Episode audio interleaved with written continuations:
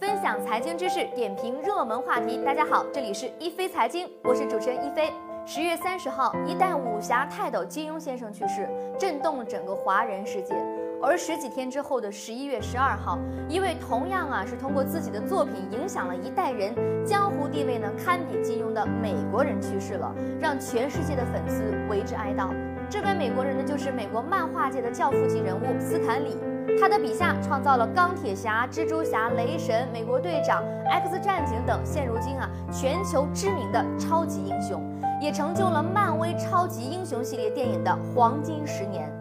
斯坦李和漫威公司啊，早期的发展其实并不顺利，甚至呢一度依靠卖出手中的 IP 来维持运营。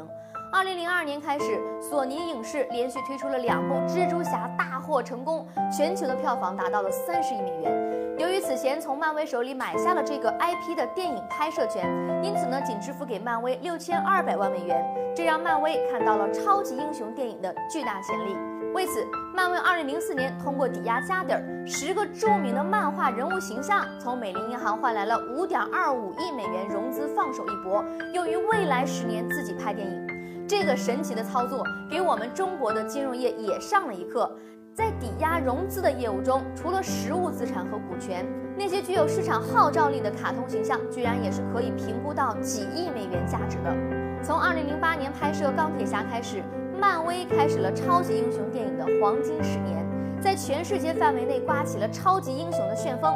中国喜爱超级英雄的观众对这些片子啊都如数家珍，也定期为漫威贡献票房。而斯坦李酷爱在影片中客串打酱油的角色，影迷们也以在电影当中啊寻找他的身影为乐事。这十年，漫威总共拍了十八部的影片，其中五部的影片全球票房超过了十亿美元。复仇者联盟更是超过了十五亿美元，十八部片子的全球平均票房达到了八点二零亿美元，总票房达到了一百四十七点六亿美元，折合人民币超过了千亿。而这一切都是以一九四一年斯坦尼老爷子在画纸上勾勒出的美国队长的形象为原点。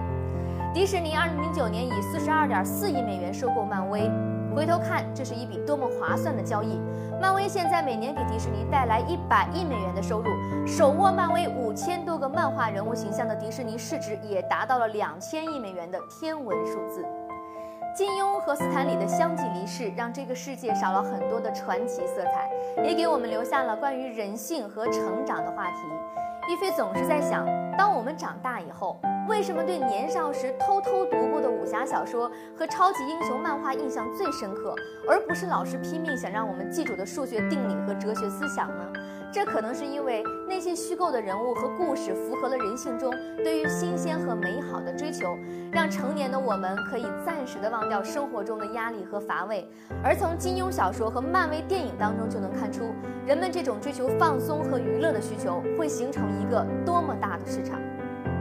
您喜欢斯坦李和他笔下的那些超级英雄吗？欢迎在我们的节目下方留言，和大家一起讨论。一飞财经会关注您的每一条留言。好的，本期的一飞财经就到这里了，感谢您的关注，下期节目我们再见。